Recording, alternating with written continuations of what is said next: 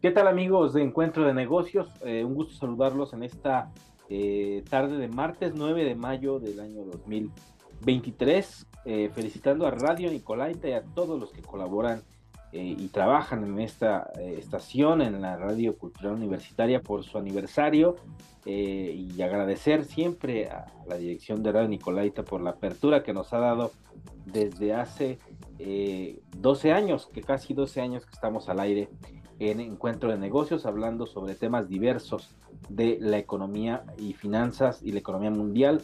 Estimado Rodrigo, un gusto saludarte aquí en el programa en este, eh, pues que ha sido una serie de días de descanso y feriados para algunos.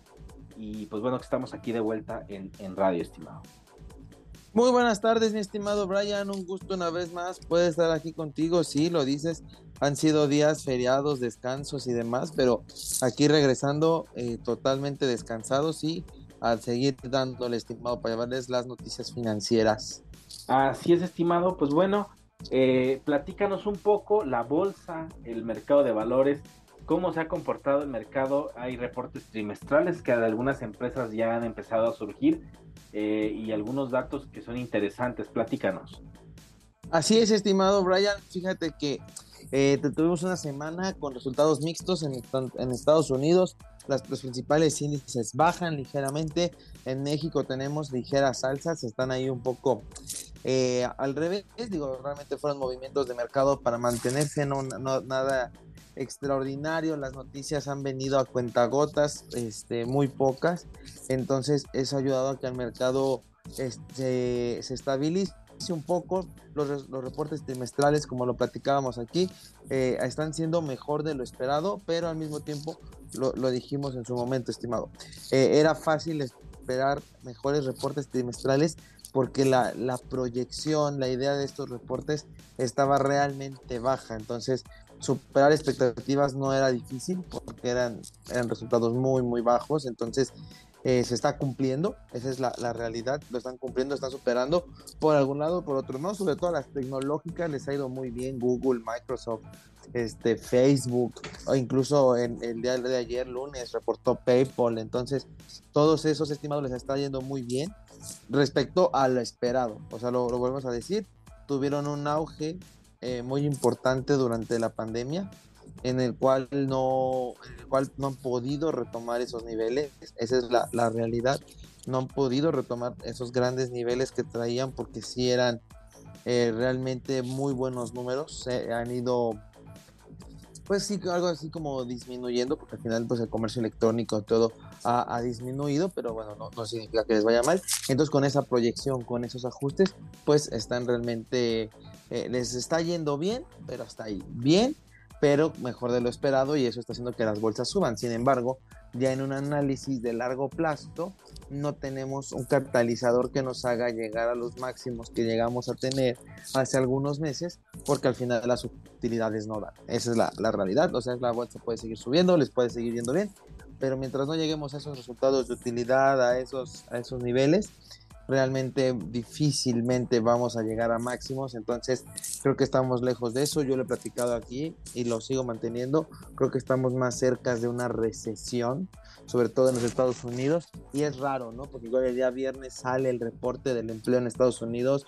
se generaron muchos más empleos de los esperados, pero al mismo tiempo aumenta el desempleo. Podría tener raro de cómo que hay más empleados, pero aumenta. Recordemos que al final el desempleo mide a las personas que están también buscando trabajo. Entonces, si durante un tiempo poca gente estuvo buscando trabajo, aunque estaba en edad de trabajar y sin empleo, no cuentan para estos censos.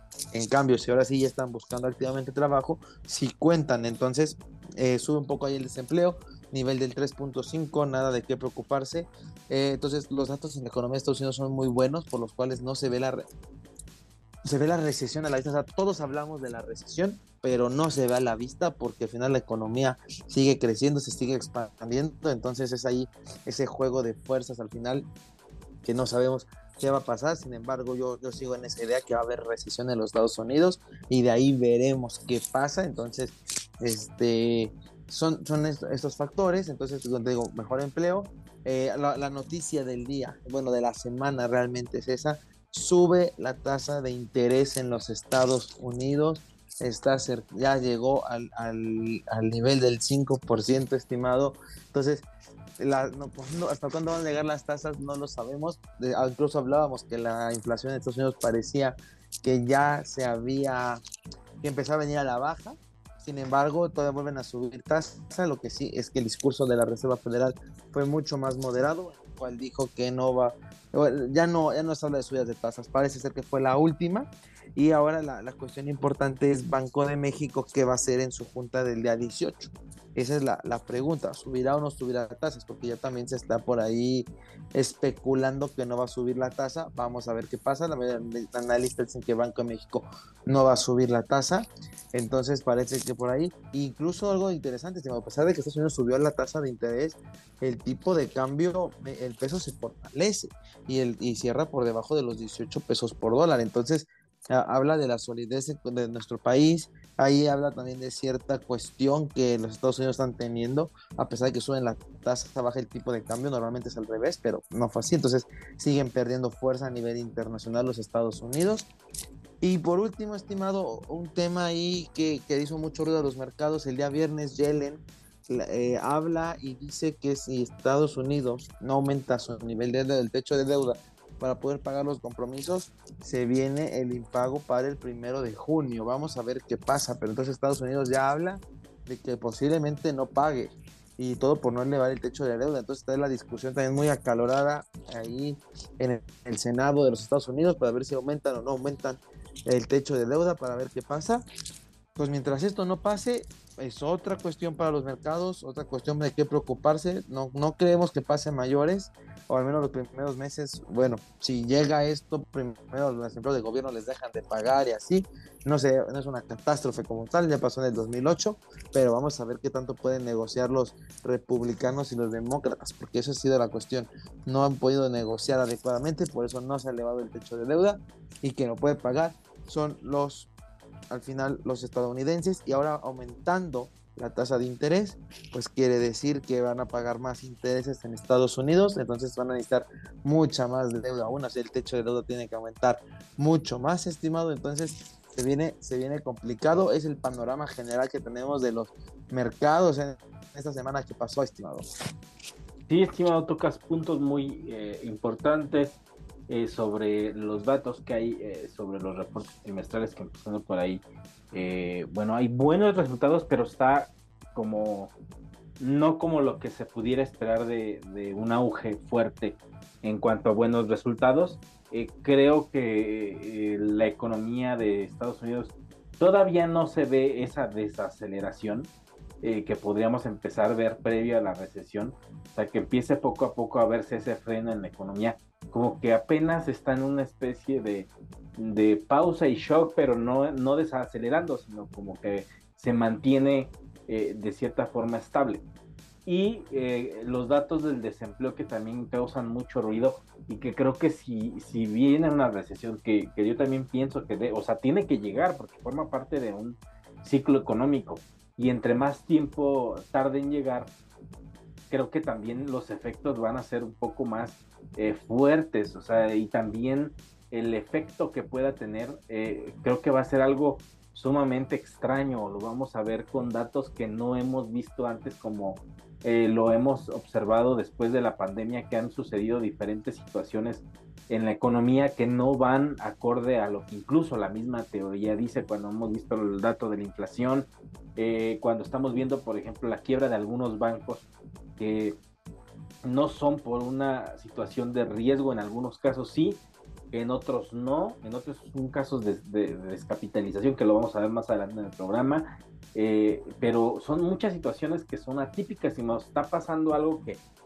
no habíamos visto antes en un comportamiento natural cuando incluso se llega a tener esa eh, perspectiva de en tal momento pueda llegar eh, la recesión, principalmente hablando de los Estados Unidos, que se tiene eh, o se tiene en la mira su economía por su comportamiento que está teniendo. Incluso hace algunas semanas hablábamos, por ejemplo, de China y su crecimiento económico que está eh, resurgiendo. hablábamos de un 4.5% en el crecimiento del PIB, que es un dato muy bueno para el tiempo en el que China estuvo incluso cerrando ciudades enteras y paraba la producción. Entonces eh, fue un dato muy bueno.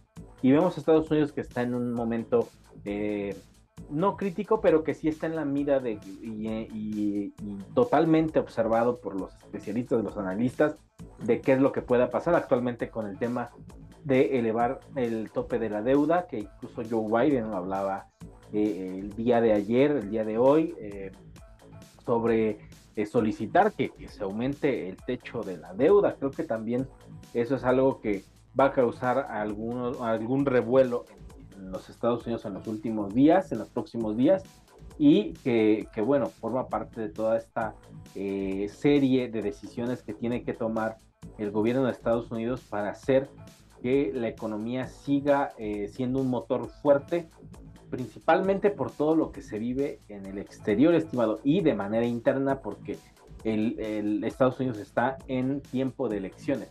Entonces, el gobierno actual de los Estados Unidos y el partido actual quiere mantenerse en el poder, entonces los demócratas quieren conservar.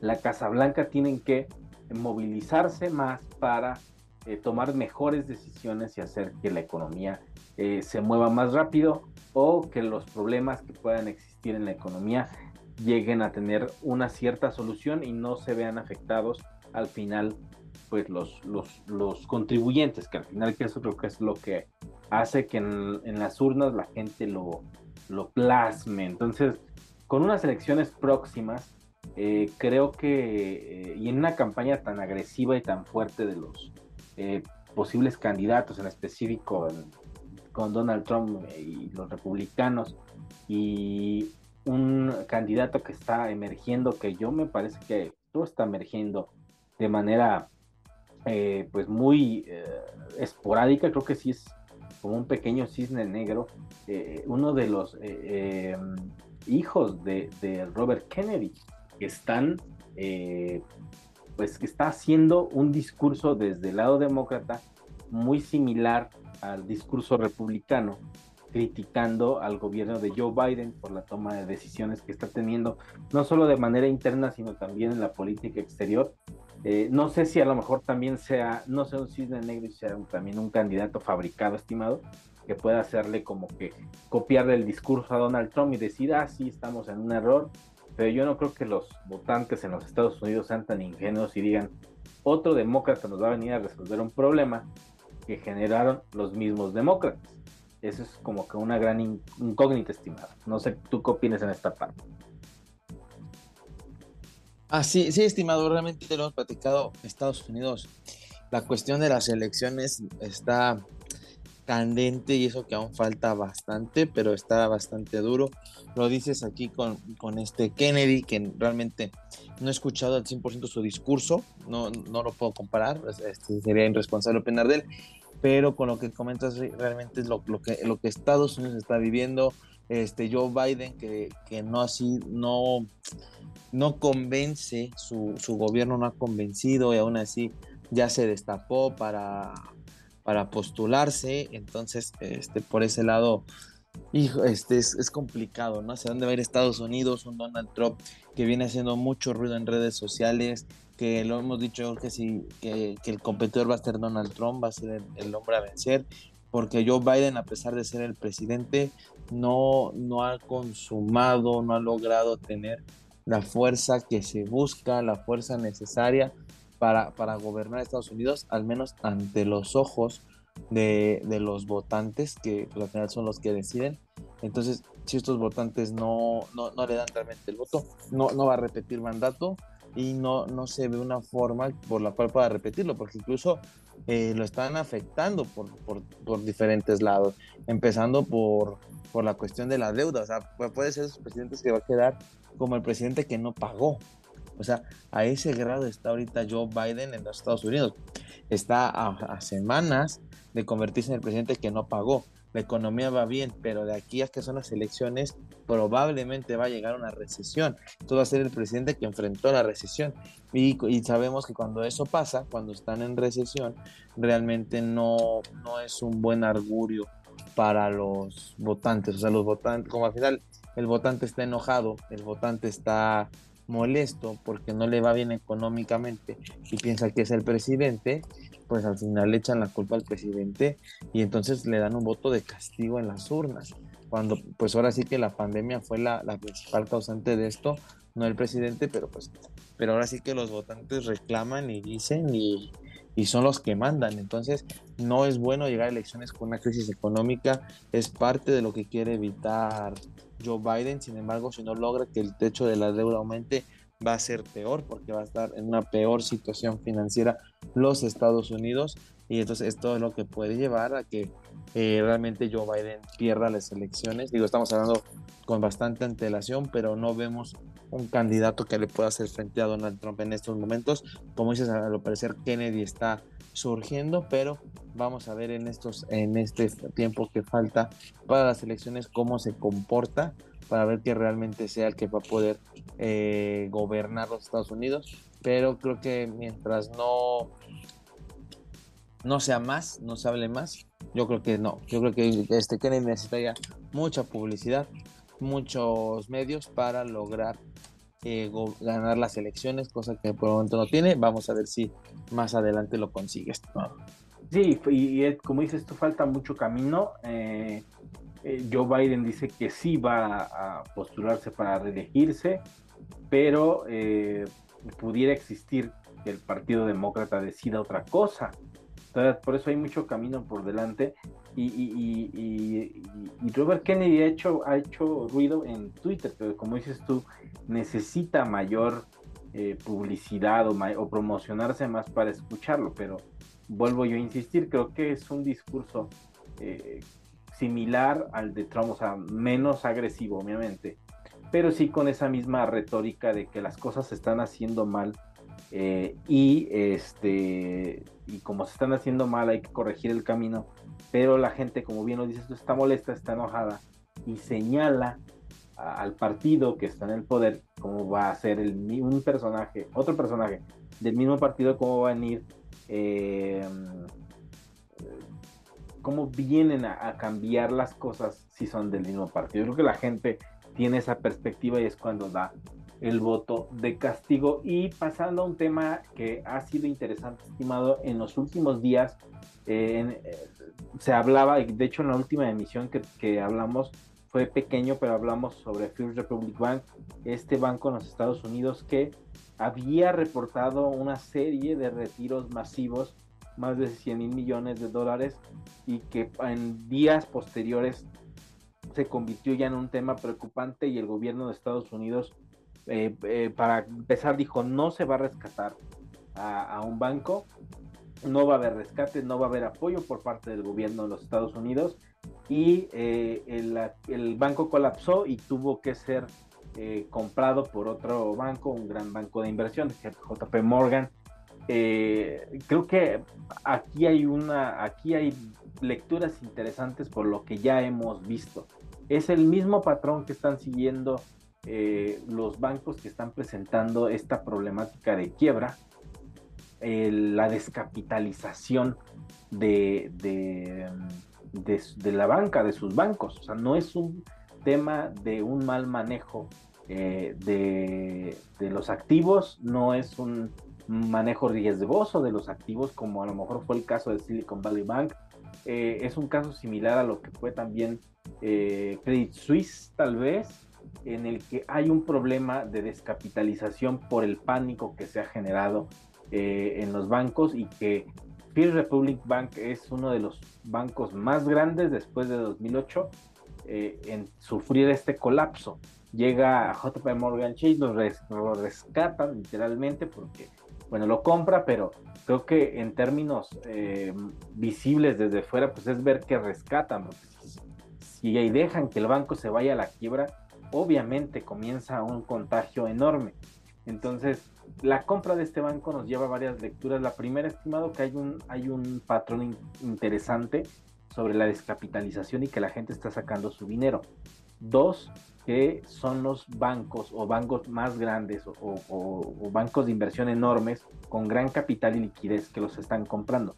Pero hasta qué punto, estimados, hasta qué punto pueden llegar otros bancos o incluso compañías o grandes conglomerados con gran liquidez que puedan adquirir el riesgo y cuándo es cuando el gobierno vaya a intervenir, porque digo, lo hizo en 2008, no creo que vaya a dejar que un banco se vaya a la quiebra y lo deje a la deriva.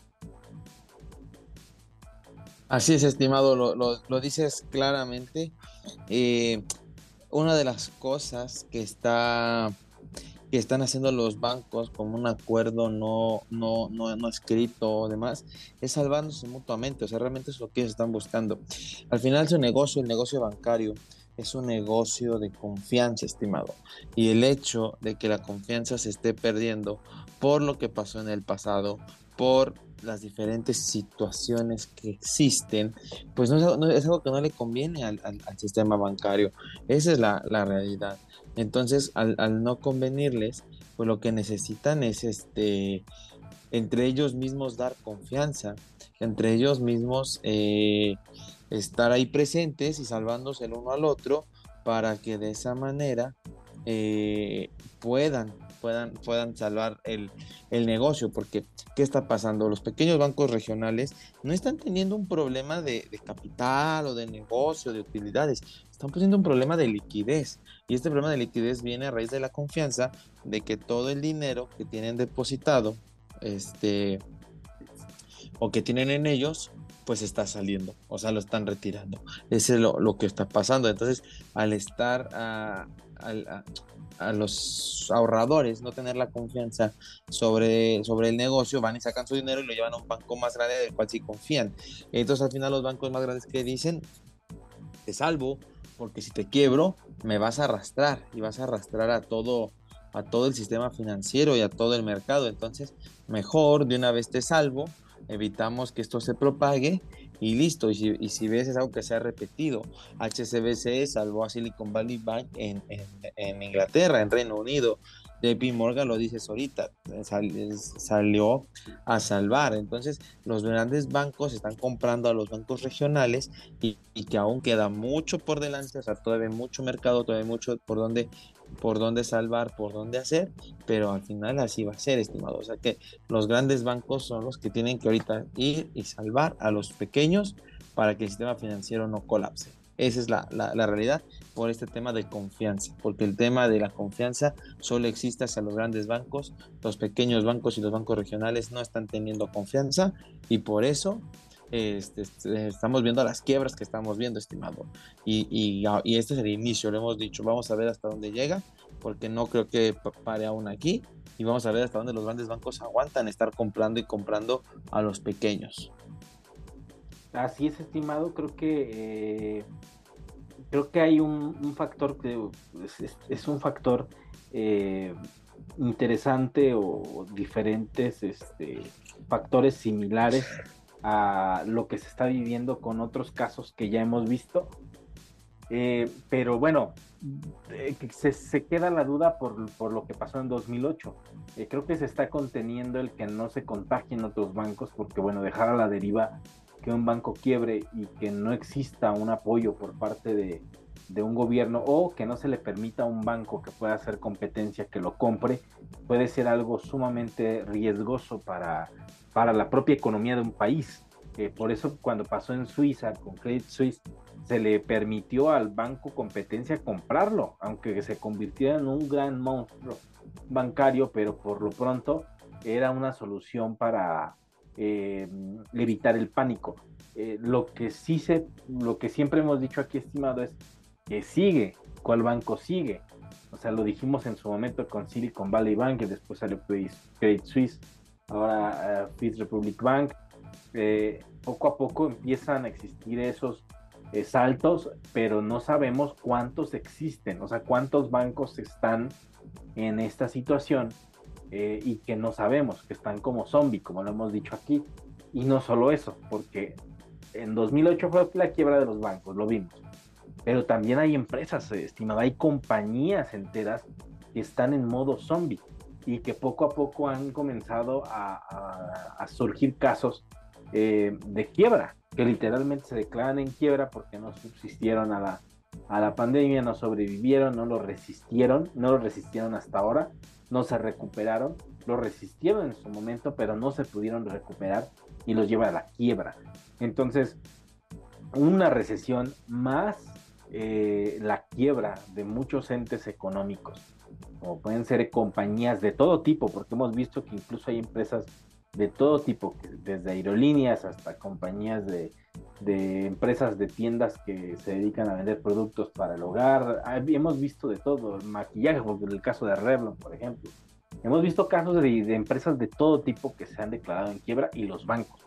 Entonces, una recesión más una eh, cadena de quiebras de empresas que pueda darse, estimado, sería la tormenta perfecta para el desastre económico. Ojalá no pase, ojalá no suceda, ojalá solo sea eh, algún análisis sumamente exagerado, pero podría ser eh, la suma de factores terrible para una economía, estimado.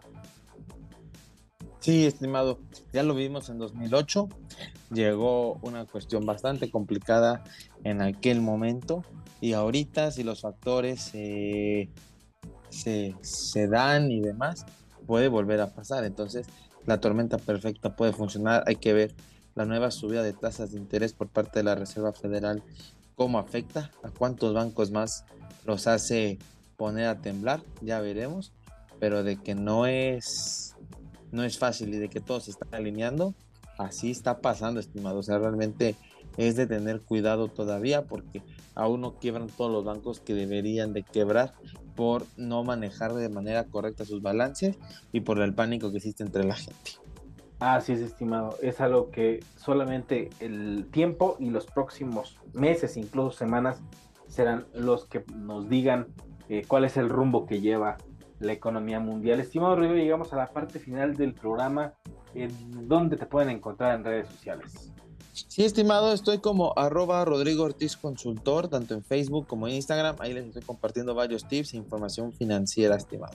Excelente, estimado. Pues te agradezco que hayas estado con nosotros y nos escuchamos el próximo martes aquí en el programa. Muchas gracias, estimado. Y llegamos a la parte final de Encuentro de Negocios. Le agradezco que haya estado con nosotros aquí en radio. Recuerde, nos puede escuchar también en podcast a través de todas las plataformas de música vía streaming.